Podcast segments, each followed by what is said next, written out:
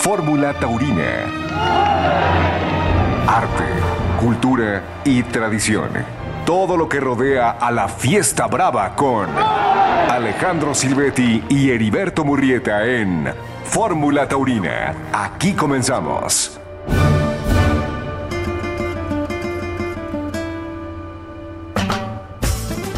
¿Qué tal amigos? ¿Cómo están? Los saludamos con mucho gusto en este domingo 27 de agosto de 2023. Estamos aquí en Fórmula Taurina en compañía del matador Alejandro Silvetti. Alejandro, buenas noches. Buenas noches, eh, mi Beto, y buenas noches a toda la gente de Fórmula Taurina que nos escucha nuevamente en este domingo de toros. Qué gusto saludarte como siempre, Alex, el 104.1 de FM, la segunda cadena nacional de Radio Fórmula en esta noche aquí en Fórmula Taurina, en el hilo del toreo. ¿Se sigue reconociendo la figura del torero en la actualidad? Aparte recordaremos al gran taurino Ignacio Solares, fallecido el pasado jueves a los 78 años de edad. Tendremos los resultados de los mexicanos en ruedos europeos del fin de semana, empezando por Luis David Adame, que cortó una oreja ayer en Robledo de Chabela, en Madrid. También el resultado de Leo Valadez, que cortó una oreja ayer en Peñaranda y otra el día de hoy en Cuellar. Su hermano, Joselito Adame, el hermano de Luis David, cortó tres orejas ayer en Cuenca y otras tres orejas hoy en Egea de los Caballeros. Aparte, Emiliano Gamero, que dio una vuelta al ruedo ayer en Figueira de Foz, en Portugal. Isaac Fonseca cortó dos orejas y sufrió una herida superficial ayer en Iniesta. Y el novillero Rubén Núñez, que cortó tres orejas hoy cerca de Madrid. Y precisamente tendremos una entrevista con el propio Rubén, que tiene cinco fechas por delante allá en España. También tendremos el resultado de la corrida de San Luis Potosí del viernes anterior, una corrida triunfal, y el comentario, después de la ficha de la corrida, de Gustavo Robledo sobre lo que aconteció ayer, quiero decir el viernes, en la capital potosina. Y también iremos hasta Monterrey, en donde Martín Banda nos va a dar el resultado y la crónica de la corrida de esta tarde allá en la Monumental de Monterrey. Manuel Montes de Oca está en la producción, las redes sociales en Twitter y Facebook. Nos pueden encontrar como arroba Fórmula Taurina. También nos pueden encontrar en Spotify con todos y cada uno de los capítulos de nuestro programa de Fórmula Taurina. Esto es El Hilo del Toreo.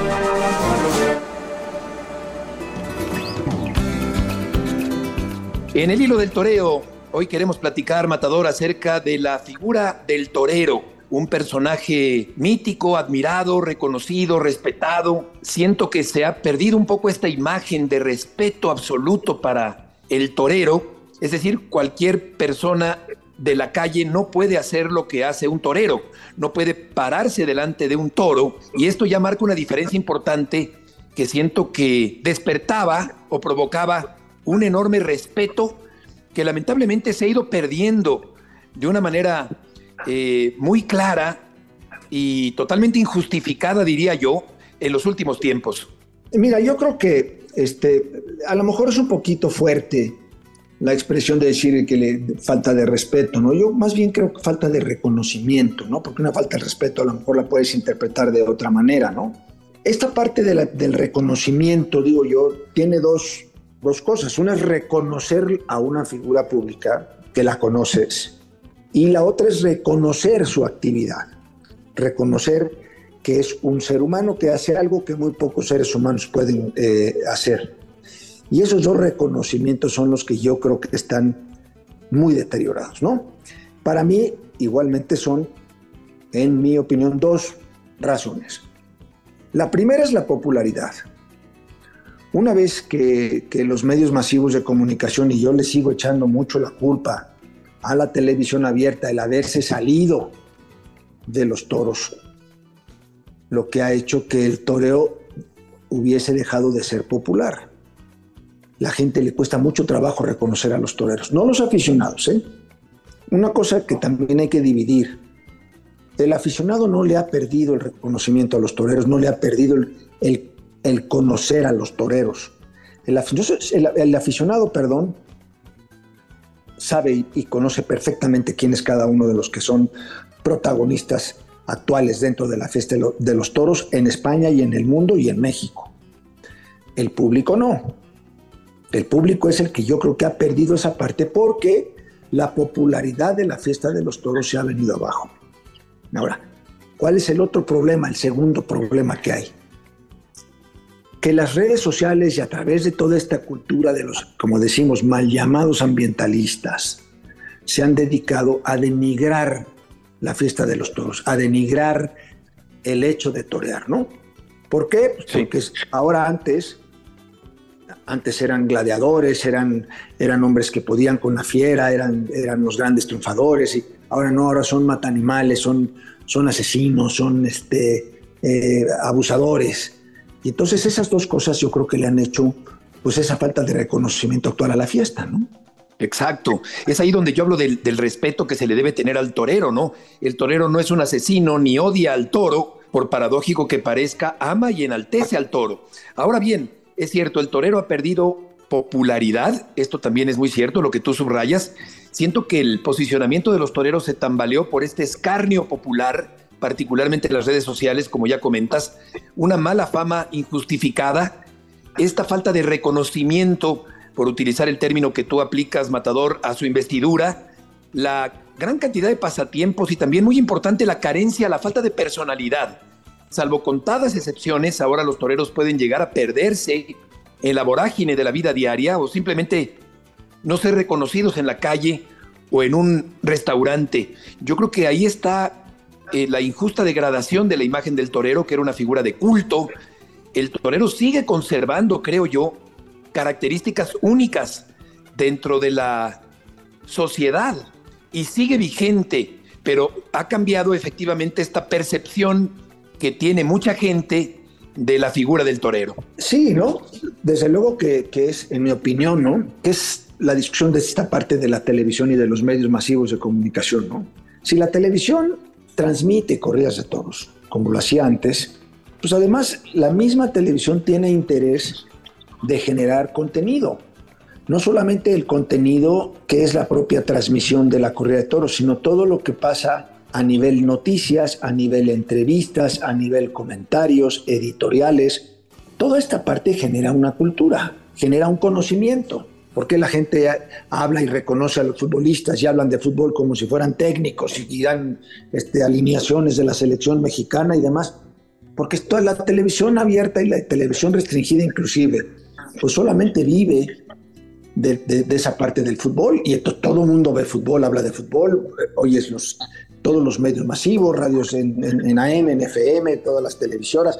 Es más, hay canales de televisión como es el caso este, de ESPN, de Fox, que a veces ni, ni transmiten los partidos y sin embargo tienen programas dedicados exclusivamente a contenido que tiene que ver con, el, con, con los partidos de fútbol que ellos no transmiten. Correcto. Está perfectamente bien, que es Además es entretenidísimo y te diviertes y tú mismo, mi querido Beto, tú participas de, varios de ellos en ESPN y, ustedes han hecho del mismo contenido de no transmitir los partidos, pero ¿qué hacen ustedes? Pues hablar de fútbol, hablar de, las actitudes de los directivos, de los futbolistas, de los entrenadores, de tantas cosas. Imagínate que eso se hiciese en los toros. Imagínate que todo ese tiempo que está dedicado al fútbol se hiciese en los toros. Otro ejemplo que he puesto muchas veces, el fútbol americano. La gente aquí en México sabe de fútbol americano, conoce a los equipos, los jugadores, las jugadas, es, un, es un juego complicadísimo de reglas. Y es gente que está hecha y educada solamente a través de la televisión de paga. Sí. Hay gente que aquí que van y ven y, hablan de fútbol americano y, y, nunca han visto un partido en vivo. Increíble, no hay, no hay equipos mexicanos en, la NFL. Y sin embargo, son populares. ¿Qué es lo que yo creo que le falta a la fiesta de toros? Eso. Esa popularidad está perdida. Porque la gente, el público, no la afición, el público no conoce a los toreros. Tú te puedes ir a donde tú quieras, en un restaurante, pararte y preguntar los nombres de los toros más importantes de México, se los vas a preguntar, algunos los van a reconocer. Cuando te salgas de los cuatro o cinco nombres principales que tiene la fiesta de toros en México actualmente, cuando te metas a los nuevos valores, cuando preguntes por Isaac Fonseca, por Héctor Gutiérrez, por Diego San Román, por esos nombres de toreros que están surgiendo, no los van a identificar. Sí, es muy cierto. Hablamos todo el tiempo de futbolistas y contribuimos a que su popularidad crezca. Efectivamente, esto ayuda a engrandecer su imagen, a inflar el globo, como dicen algunos en eh, los programas deportivos. Y eh, yo creo que se ha dejado de hablar de las hazañas de los toreros mexicanos en Europa, por ejemplo, si se hablara de lo que hace Fonseca, pues Fonseca sería un personaje popularísimo en México. Pero tienes razón, también este asunto de la falta de cobertura mediática o de seguimiento mediático contribuye a que esta situación se vaya presentando con el correr del tiempo y los toreros han dejado de ser esos personajes tan conocidos, pero aparte de eso, no solo han dejado de ser conocidos, sino que se les ha dejado de tener ese reconocimiento.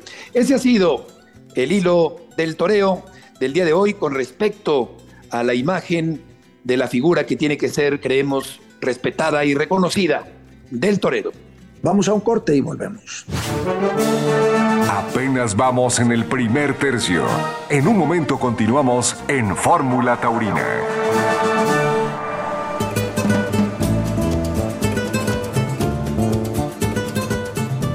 Esta semana murió Ignacio Solares, pilar de la literatura mexicana. Novelista, dramaturgo, ensayista, escritor, periodista, crítico taurino y hasta juez de la Plaza México, Nacho destacó sobremanera en el firmamento de la cultura. Debutó como juez de plaza en el Biombo del embudo metropolitano en el año de 1989. Eran los tiempos del patronato taurino del Distrito Federal que integraban Joselito Huerta, Chucho Arroyo y Lalo Ascue. En esa época recuerdo que cambiaron a los jueces de plaza, entre ellos estaba Chucho Córdoba, estaba también Chucho Dávila, y de pronto aparecieron nuevos jueces como Heriberto Lanfranchi o Ignacio Solares.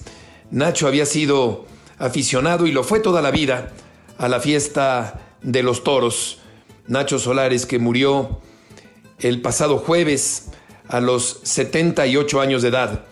Su debut como juez de plaza en la México fue el 4 de junio de 1989 en una novillada en la que actuaron el tapatío Alfredo Lomelí, también toreaba Manolo Sánchez, la sensación de Tacuba, y el tlaxcalteca Hugo García Méndez con Novillos de la Soledad. Ese fue el debut de Ignacio Solares como juez en la monumental Plaza de Toros México. Y después ocurrió algo que llama la atención y que marca en cierta forma la trayectoria de Ignacio Solares como juez en la Plaza México, porque el 25 de mayo de 1990 se fajó los pantalones y echó para atrás, rechazó un encierro que consideró que no tenía trapío de la ganadería de la Soledad lo que derivó en la suspensión de la corrida y con ello la terminación de la etapa como empresa del patronato taurino del Distrito Federal, porque después entró Alfaga a manejar el coso de insurgentes. Estaban anunciados en aquella tarde del 25 de mayo de 90 Mariano Ramos, Antonio Lomelín y Antonio Urrutia. Como el patronato había firmado contratos con varios toreros, entonces se vio obligado este patronato, que era la empresa de la Plaza de Toros México, a presentar corridas, vamos a decir, multitudinarias de seis espadas para confirmar su alternativa, pero a final de cuentas no confirmaron su alternativa los 12 toreros que fueron programados, o varios de esos 12 que fueron programados en los domingos siguientes. Recuerdo a José Lorenzo Garza, recuerdo a El Brillante, recuerdo a Alcala, Recuerdo a Gerardo Montejano que sufrió una cornada gravísima en el coso de insurgentes. Ignacio Solares trabajaba incansablemente, fue un hombre de cultura que escribía con respecto a la presencia de grandes escritores como Rafael Solana o Juan Pellicer o Pepe Alameda en el universo de las letras taurinas. Escribió mucho tiempo en el Universal, escribió en la revista Siempre, escribió en plural, Recuerdo que dirigía también la revista de la Universidad de México, una impecable revista, una gran publicación, la de la Universidad de México, donde aparecía una sección con anécdotas muy amenas, muy sabrosas, muy bien contadas por Vicente Leñero. En 2004 lanzó una reedición de mi libro Tauromaquia Mexicana, Imagen y Pensamiento, prologada esta reedición por Juan Ramón de la Fuente. En el libro original escribían Juan José Arreola, José Luis Cuevas, Raúl Anguiano, Carlos Prieto, Alichu Macero, el director de teatro José Solé también. Y para esta reedición de 2004 decidió Nacho escribir un texto que se llama No le dudes, calecero. Y también invitó a escribir, como ya decía Juan Ramón de la Fuente, que escribió el prólogo, otro taurino irredento. También aparece un texto de Pepe Alameda, aparece un texto de Javier Villaurrutia y en esta reedición se quitaron las fotografías de Sergio Rivero y quedaron únicamente los textos del libro original de 1994 con los textos que ya les platico añadió de manera muy inteligente Ignacio Solares. Dentro de su labor taurina también hay que destacar que fue coautor del libro Las Cornadas, un libro imperdible que está en la colección de todos los que se precien de ser aficionados a los toros. Es un libro que escribió mancomunadamente con otro taurino chipén, como fue el director teatral Jaime Rojas Palacios, que también fue un organizador de coloquios taurinos, de tertulias, de conferencias durante muchísimos años. Este libro es de 1981 y tanto Nacho Solares como Jaime Rojas Palacios le pidieron a Pepe Alameda que escribiera el prólogo. Y Alameda, con su pluma formidable, apuntó, este libro está cosido literalmente a cornadas. De cornada en cornada va el hilo, a veces rojo de sangre, otras incoloro y larguísimo, como la muerte, que es lo más largo que ha podido concebir el pensamiento humano. La última vez que tuve la fortuna de convivir con Ignacio Solares fue el 11 de enero de 2020 poco antes de la pandemia, en su casa de Chimalistac, en la Ciudad de México, estaba su esposa Mirna, que fue una gran anfitriona, estaba Miguel Luna Parra, estaba también Rafael Vázquez Bayod, que ha sido durante mucho tiempo el jefe de los servicios médicos de la Monumental Plaza México con su esposa, estaba Roberto Calleja, el político mexicano, con su pareja, que es la madre de José Mauricio, el fino matador de toros capitalino. Nacho Solares deja una profunda huella en la comunidad ilustrada, pero no solo por culto, sino por afable y buen amigo. Una excelente persona. Ignacio Solares, un muy buen amigo. Acabo de releer este fin de semana El Juramento, una novela corta, pero concisa y profunda a cargo de Ignacio Solares, que fue un gran aficionado a los toros, con una gran memoria, siempre entusiasta, siempre pendiente de las transmisiones taurinas, siempre asistiendo a la Plaza de Toros México. Cuando no lo hacía, veía las corridas por televisión, pero por lo general estaba en la Plaza de Toros México acompañando a Juan Ramón de la Fuente o acompañado por su esposa Mirna o por otros aficionados, pero Nacho Solares siempre estaba al pie del cañón sin negar, sino al contrario, eh, feliz y lucidor y orgulloso de su afición a la fiesta de los toros. Siempre fue Ignacio Solares un gran aficionado a la fiesta de los toros. Esta semana también ha sido importante por el cumpleaños número 74 del matador de toros Eloy Cavazos. Eloy cumplió 74 años el pasado viernes, lo va a celebrar mañana lunes toreando un ovillo de la ganadería de los encinos de Eduardo Martínez Urquidi. Eloy Cavazos nació el 25 de agosto de 1949 en una cuna humilde de Villa de Guadalupe, Nuevo León, y escaló hasta lo más alto, convirtiéndose en una figura de fuerte arrastre popular. Mucho mérito. Recibió la alternativa el 28 de agosto de 1966 esto quiere decir que mañana cumple un aniversario más de Alternativa. La tomó en Monterrey de manos de Antonio Velázquez y llevando como testigo a Manolo Martínez, que se convertiría en su acérrimo rival con toros de la ganadería de Mimiahuapam. Confirmó el doctorado el 14 de enero de 1968 en la Monumental Plaza México. Hay fotografías donde se ve el contraste de estaturas entre Alfredo Leal, que fue su padrino, y Eloy, que siempre ha sido bajo de talla, pero con un enorme corazón, con una gran raza. El testigo de la ceremonia, Jaime Rangel, los toros de Chucho Cabrera, el 14 de enero de 1968. Eloy atesoraba el toreo en la cabeza. Taquillero y rentable, derrochaba sagacidad. Ha sido siempre un torero muy inteligente, con mucho oficio, con un claro sentido del espectáculo. No se dejaba ganar las palmas por nadie.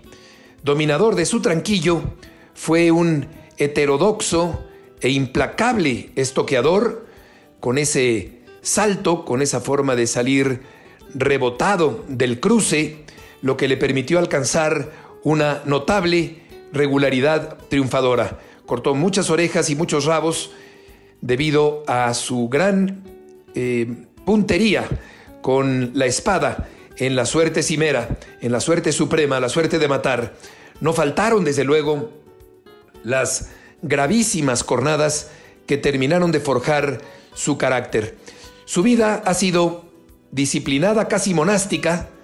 Tuvimos la oportunidad de platicar con él recientemente aquí, Alejandro y yo, en Fórmula Taurina, con respecto a sus salidas a hombros por la puerta grande de la Plaza de las Ventas de Madrid, la competencia, las oportunidades muy a fuerza que recibían los mexicanos en otra época en España, una vida totalmente ajena a la francachela y los vicios más comunes de la torería.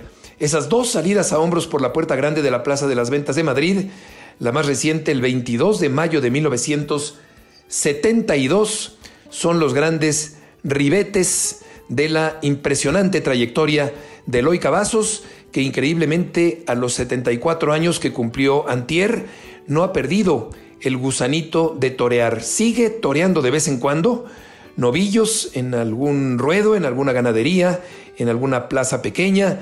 Sigue matando ese gusanito o intentando matarlo. Eloy Cavazos toreando en diferentes lugares. Un torero importante, un torero dominante, polémico también, desde luego, como han sido todas las grandes figuras del toreo. Así que desde Fórmula Taurina enviamos un cordial saludo y una felicitación a Eloy Cavazos, que ha cumplido 74 años de edad y que mañana cumple 57 de aquella alternativa que recibió en agosto de 1966 en la Plaza de Toros de Monterrey, el estado natal de Eloy, allá en Nuevo León, nacido en Villa de Guadalupe, Nuevo León, el pequeño gigante del toreo, Eloy Cavazos. Pues después de escuchar esta semblanza vamos a ir a un corte, no sin antes recordarles que si no escuchan este programa en vivo, directo, en su radio, en su FM, pueden hacerlo directamente en la página de Grupo Fórmula en la dirección de radioformula.mx.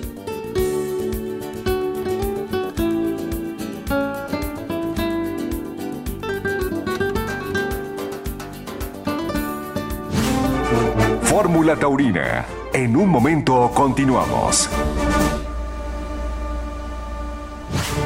Mexicanos en España.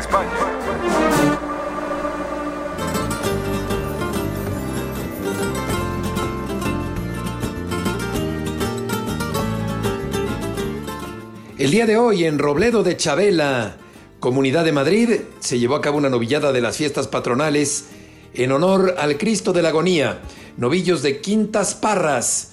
De buen juego en su conjunto, triunfo del mexicano Rubén Núñez, el máximo triunfador de la novillada en Robledo de Chabela, Sergio Rodríguez, Silencio y Dos Orejas, Rubén Núñez de México, Oreja y Dos Orejas, y Pepe Luis Cirujeda, Ovación y Silencio. Esto es lo que nos dice Rubén Núñez al terminar la novillada de hoy en Robledo de Chabela, en Madrid. Rubén, qué gusto saludarte. ¿Cómo te va? Pues bien, bastante bien, muy contento. Eh, en tierras españolas, eh, entrenando y pues con la ilusión a, a, tope para afrontar los próximos compromisos que tengo aquí en España y llegar con mucha fuerza para mi próximo compromiso en la Nuevo Progreso en Guadalajara. Correcto, Rubén. ¿Cuáles son esos próximos compromisos antes de Guadalajara? Pues afortunadamente hoy vengo de una novillada en Robledo de Chabela, que es de un pueblo de Madrid, donde acabo de cortar tres orejas de una de la ganadería de Quintas. Después la próxima semana tengo el 2 de septiembre en Amas del Rey, 3 de septiembre en Cerceda, también son pueblos de, de Madrid. El 9 un festival sin caballos en un pueblo llamado Utrillas y remato con Azuqueca de Henares el día 22 y 25 Mora Salsa. Excelente, varias eh, novilladas por delante en tu trayectoria allá en España. ¿Cuál fue el comportamiento? ¿Cómo fue el comportamiento de los novillos el día de hoy en Robledo de Chabela? Pues yo creo que son muy exigentes. Eh, esta ganadería de quintas eh, regala muy poco y no solamente tienes que estar bien centrado en la cabeza, sino tratar de, de controlar todas las variantes posibles que existan, ¿no? sobre todo de tener decisión de, afrontar la problemática, lo que te vaya a plantear el novillo para, para terminar dando, dando faena, ¿no? Y yo creo que este día de hoy pues me ha servido mucho para, para darme cuenta de, de que puedo seguirme exigiendo más, de que puedo seguir solucionando eh, las problemáticas que se me van poniendo delante y pues que voy, a, voy subiendo escalones poco a poquito. ¿Qué tanto te ha servido toda tu preparación en España para encontrarte en este momento actualmente como novillero? No, pues eh, siempre he tenido como referencia que en España es donde uno se hace profesional, se hace torero, ¿no? Eh, sigo estando en la misma casa donde llegué hace cinco años, que es el Citar en Guadalajara, y a manos de, Pedro Alonso, de Luis Miguel Encabo, y ahora que en estos últimos dos años ha estado eh, comiendo en nuestra mesa, pues el matador Leo Valadez, yo creo que me ha servido mucho para no solamente crecer física y personalmente, sino como, como torero y de preguntarme nuevas cosas, de, de indagar en mi concepto y pues todo, todo lo necesario para, para terminar creando pues, la persona que soy yo, no tengo duda. ¿Cuál es ese concepto que te gusta y que estás intentando poner en práctica como novillero? Pues a mí lo que, hombre, sé que un, novillero lo que más debe de, tener pues es la, la, raza, la valentía, ya que pues no gozamos de técnica, ¿no? Hay muchos que, que no tenemos ese don divino y pues por lo menos ahora es lo que yo necesito para, pues, para sobresalir y para demostrar que y quizá me, me, quede mucho por aprender, pero de, raza no, no, me puedo dejar ganar. Ya lo, lo, que venga después, pues se podrá seguir asimilando y, a mí me gustaría poder ser considerado un toreo de, de, clase, de, pureza, como el maestro José Miguel Arroyo Joselito. Y bueno, ese es mi techo, aunque yo sé que para que llegue ese día todavía falta un poquito. Claro, Joselito, un referente de clasicismo y de categoría en el ambiente taurino, uno de los grandes toreros de los últimos tiempos. Eh, Rubén, eh, cuéntame, ¿cuáles son las diferencias que encuentras en el comportamiento del novillo mexicano y el español? Pues son dos árboles de la cabaña brava muy distintos. A, pesar de que el mexicano venga lo de lo que conocemos hoy como saltillo, ha evolucionado de una forma increíble, bueno, muy diferente a lo que se conoce aquí en España. Aquí los animales son muy fieros, muy, con mucha movilidad. Eh, lo que te lo cantan desde el principio es como va a terminar siendo al final, ¿no? Y el mexicano es distinto, el mexicano es más eh, pues pastueñito, hay que tratarlo diferente, hay que entenderlo. No te puedes meter en la cabeza torear un toro español igual que uno mexicano. Aunque muchas veces el español se, le pueda torear eh, así, ¿no? aunque pues yo creo que las mejores investidas que te puede regalar un animal, sin duda alguna, es pues es la gran joya genética que tenemos en México. De acuerdo. ¿Cómo surgió tu idea de ser novillero, de ser torero? Pues gracias a mi padre, hace pues más o menos 15 años, 15, 16 años, cuando yo tenía 6 años, apenas, uso de razón, descubrí que mi papá había sido novillero y él en la vida me lo había tratado de, inculcar, ¿no? Siempre ha sido muy buen aficionado de ir a las corridas y novilladas de la Nuevo Progreso, de ver eh, eh, las corridas de la México en la tele. Y a mí fue un mundo que me llamó la atención desde muy temprana edad, pero a la vez me imponía demasiado. De hecho, a los seis años me puse delante de una becerra me dio un golpe y no quise saber nada del tema hasta que cumplí 15, que ya con un poquito más de uso de razón, dije, pues esto siempre me ha gustado, siempre me ha, llamado la atención, quiero ser diferente, quiero ser esto. Y desde ahí, desde hace siete años que tomé esta decisión, pues sin duda alguna ha sido la mejor decisión que, que pude haber tomado en mi vida. ¿Cuántas novilladas llevas toreadas? Novilladas con caballos. Este año voy a hacer seis novilladas. empecé toreando en, en Autlán, México. Eh, toreé en Guadalajara y en Aguascalientes. Y después me vine para acá a España, donde participé en el circuito de Madrid. Llegué a semifinales, por así decirlo, en donde pude torear eh, tres novilladas ahí. Y bueno, pues esto sería eh, otra más. Excelente. ¿Has pensado en la alternativa? Pues es un día soñado. Eh, ahorita lo que me ilusiona es que veo a mis compañeros o conocidos de, España y antes, por ejemplo, el referente que tenemos muchos de, Isaac Fonseca, eh, de Miguel Aguilar. Son personas que yo pude conocer un poquito más de cerca, ¿no? El verlos que dan ese paso a ser matadores de toros, pues es algo muy bonito y muy ilusionante, ¿no? Que ves a la misma persona, al mismo chico, pero ahora siendo matador de toros, pues es algo a, lo que merece la pena aspirar. Aunque yo sé que para mí eso, eh, pues no, no, lo veo cercano todavía, sino que estoy enfocado en las pequeñas metas que tengo, eh, como te acabo de mencionar, estas próximas novilladas, de seguir creciendo y de seguir mejorando eh, contra mí mismo. Excelente, pequeñas metas, luego vendrán las grandes metas. ¿Y dónde te gustaría tomarla? ¿En España o en México? Pues, ahí, me meten un idilio, ¿no? ¿Qué, mejor sitio que tomarla eh, en casa de uno. Pero sé que la repercusión que pudiese llegar a tener el que yo la tomara aquí en Europa, pues sería también algo muy bonito. Yo sé que será, si llega, tendrá que ser donde pues está escrito que tiene que ser. ¿Qué tan competido es el medio novilleril español?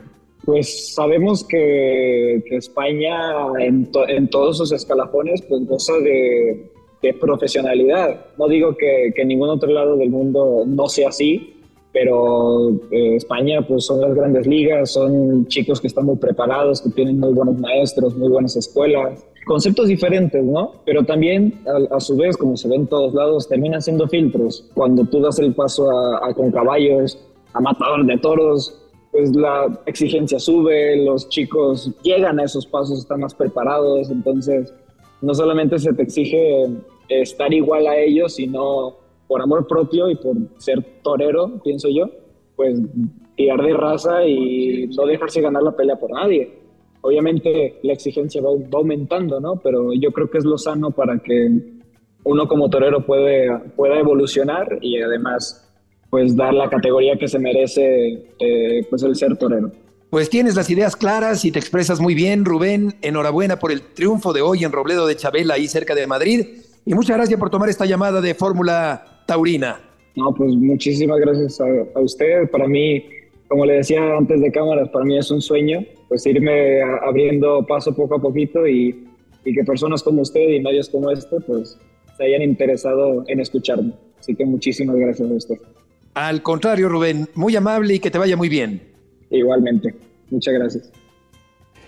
Esa ha sido la voz del novillero tapatío Rubén Núñez, que se encuentra abriéndose camino allá en España y que ha triunfado el día de hoy domingo en Robledo de Chabela. Rubén Núñez nació en Guadalajara, Jalisco, el 8 de enero de 2001. Ha sido alumno de la Academia Taurina de la ciudad de Guadalajara. Debutó en la Plaza de Toros de Morelia en Michoacán el 23 de septiembre de 2017. Alternó con el actual matador de toros que está haciendo bien las cosas allá en España, Isaac Fonseca, Tato Loaiza, José María Mendoza, Carlos Mauricio Medina y Julián Garibay. El novillo del debut de Rubén Núñez, allá en la Plaza de Toros Monumental de Morelia, fue voluntario de la ganadería de El Batán, un joven que se está abriendo camino allá en Europa, que se ha formado prácticamente allá en Europa y que próximamente estará cumpliendo con todos estos compromisos antes de venir a México al ciclo de novilladas que se presentará en el nuevo progreso de la ciudad de Guadalajara y que arrancará justamente el próximo domingo. Próximo domingo, primer domingo de septiembre, y allá estará Fórmula Taurina. Allá estaremos cubriendo la novillada del próximo domingo, allá en la Perla Tapatía.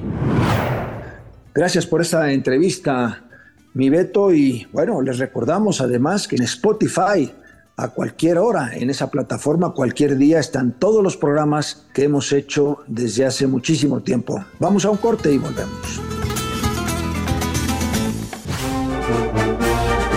En un momento continuamos con el final de la faena de Fórmula Taurina.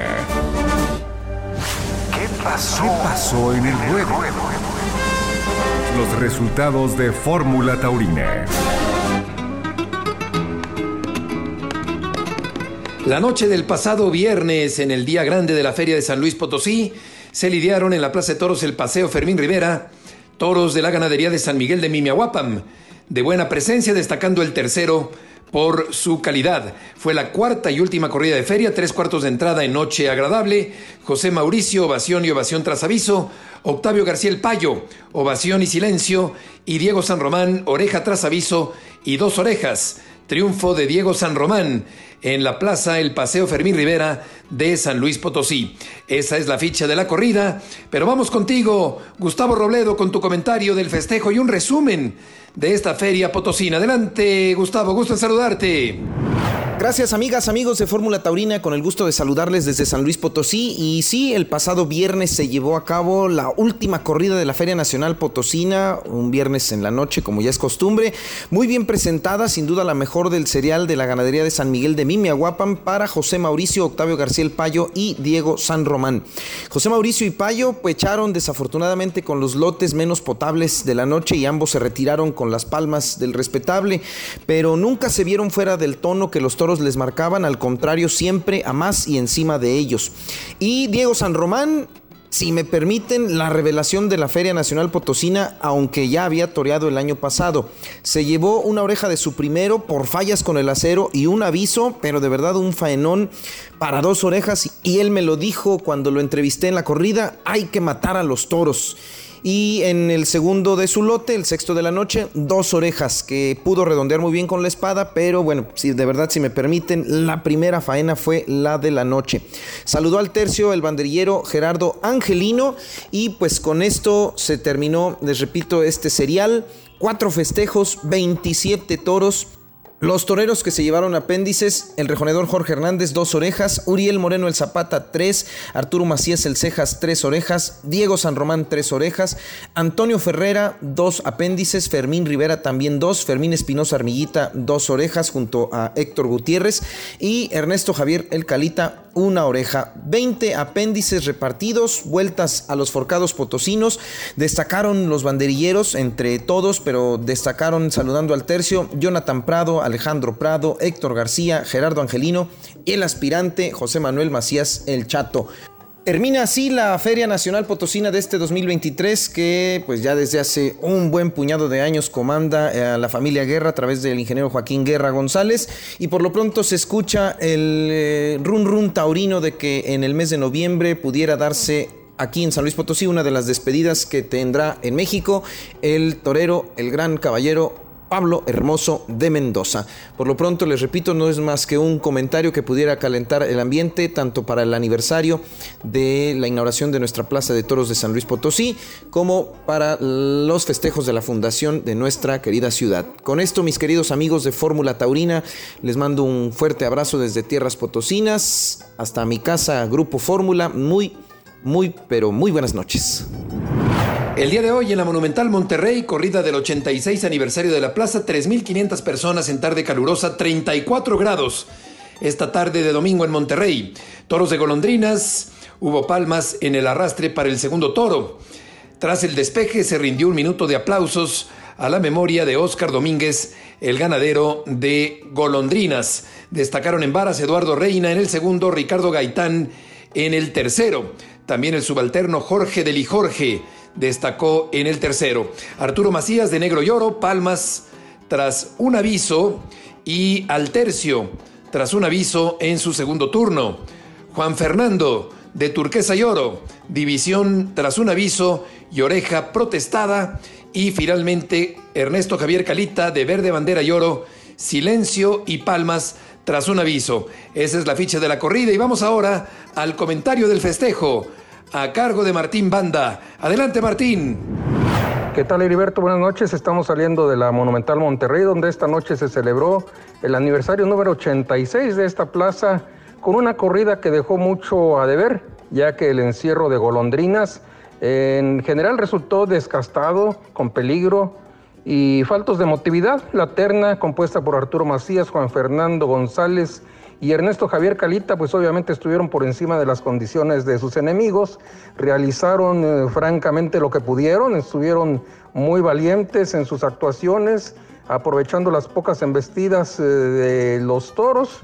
Y bueno, es una, una mm, tarde de aniversario eh, deslucida, podríamos decir en general, porque salvo Juan Fernando que cortó una oreja en el quinto de la tarde, pues eh, los demás toreros eh, no tuvieron mucha suerte, tampoco ni con los aceros ni con sus enemigos que les tocó en suerte. La oreja que cortó Juan Fernando, hay que decirlo, fue después de una labor en la que no hubo una faena reunida, eh, además mató de un bajonazo, pero la gente no lo supo ver estas condiciones de la estocada, se emocionó con el torero local, sacó los pañuelos y obligó al juez de plaza Antonio Quiroga a concederle una oreja inmerecida, siendo este el triunfador de la corrida de aniversario. No hay mucho que decir realmente. Los toros de golondrinas quedaron a deber. Eso sí, al principio eh, se rindió un minuto de aplausos en memoria del ganadero Óscar Domínguez Holguín, fallecido el pasado día 6 de agosto y su familia recibió un reconocimiento por esta ganadería legendaria de 153 años ya de su fundación. Además, eh, cabe destacar, los toros lucieron la divisa negra como era de rigor en esta tarde. La, la entrada grata nos sorprendió haber visto el tendido de sombra, pues con unos 3.500 eh, aficionados en su graderío en este nuevo experimento que hace la empresa de traer las corridas los domingos por la tarde como era la petición de la afición. Fue domingo por la tarde, caluroso, 34 grados centígrados, pero la gente creo que respondió a este festejo de hoy de aniversario y mucho en mayor cantidad que las corridas que se estaban celebrando tradicionalmente los viernes por la noche. Ojalá la gente siga respondiendo como el día de hoy. El próximo mes de septiembre es eh, corrida charra con Tarigo Ton, Octavio García El Payo y Diego San Román con toros de Pozo Hondo. Esperemos que la entrada sea superior a la del día de hoy. Desde Monterrey, un gusto en saludarte, Heriberto. Buenas noches siguiendo la huella de los mexicanos en Europa.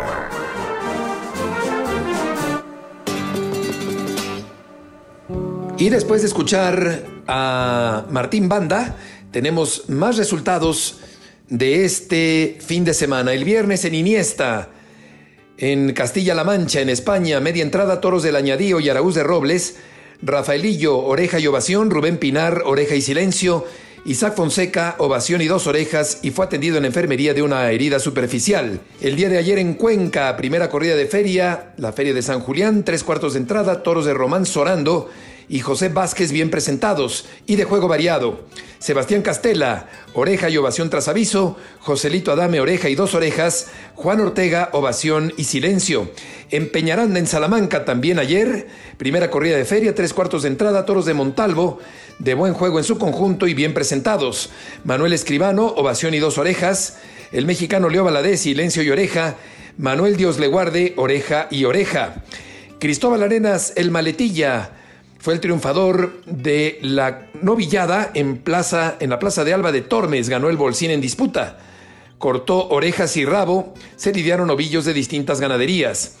En Figueira de Foz, también ayer, en Portugal, corrida de feria con toros de Higinio Soberal bien presentados y de juego variado. El mexicano Emiliano Gamero vuelta al ruedo. Sonia Matías vuelta al ruedo. Ana Batista vuelta también. Ribeiro Teres vuelta al ruedo. Mismo resultado de Parreirita Sigane. Vuelta al ruedo también ayer en Figueira de Foz. El día de hoy en La Florecita, en Ciudad Satélite, Toros de la Guadalupana en el mano a mano de Angelino de Arriaga, que tuvo ovación y dos orejas, y fue el triunfador Sebastián Ibelles, ovación y oreja ante una mala entrada hoy en La Florecita. Y por último, en Cuellar, allá en España también hoy, Corrida de feria, toros de Araúz de Robles, bien presentados y de poco juego en su conjunto. Joaquín Galdós, silencio y ovación tras aviso. Leo Valadez, silencio y ovación.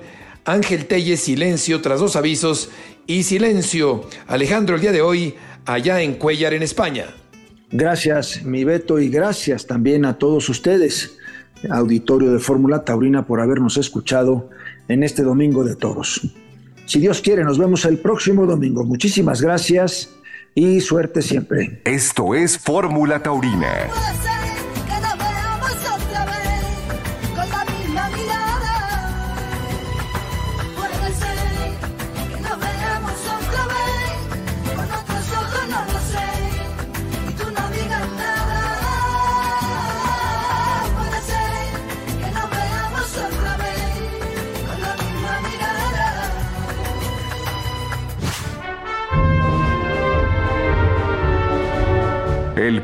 Salió toreando.